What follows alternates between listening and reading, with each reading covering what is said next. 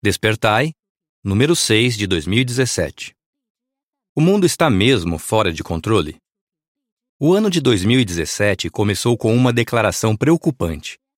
Em janeiro, um grupo de cientistas disse que o mundo estava próximo da pior catástrofe de todas. Para mostrar isso, eles usaram um tipo de relógio, chamado relógio do fim do mundo. Os cientistas adiantaram o relógio em 30 segundos. Agora, faltam apenas dois minutos e meio para esse relógio marcar meia-noite. Isso significa que, nos últimos 60 anos, o mundo nunca esteve tão perto de uma catástrofe mundial. Em 2018, os cientistas planejam avaliar de novo quanto tempo falta para o mundo acabar. Será que o relógio do fim do mundo ainda vai indicar que a maior catástrofe de todas está perto?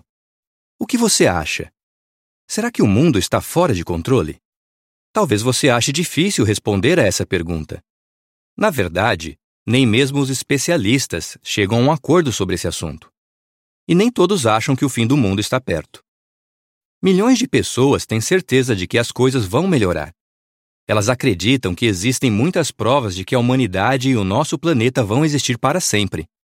Elas acreditam até que a qualidade de vida vai melhorar. Mas será que podemos acreditar nisso? O mundo está mesmo fora de controle? O que se segue é informação adicional. O relógio do fim do mundo é reconhecido no mundo todo. Esse relógio foi criado para indicar o quanto os humanos estão perto de destruir o planeta por causa de tecnologias que eles mesmos inventam. A pior de todas essas tecnologias são as armas nucleares.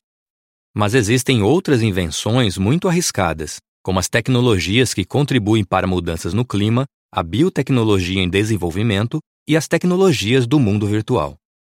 Seja de modo intencional, por erros de cálculo ou mesmo por acidente, essas tecnologias podem causar danos permanentes ao nosso modo de vida e ao planeta.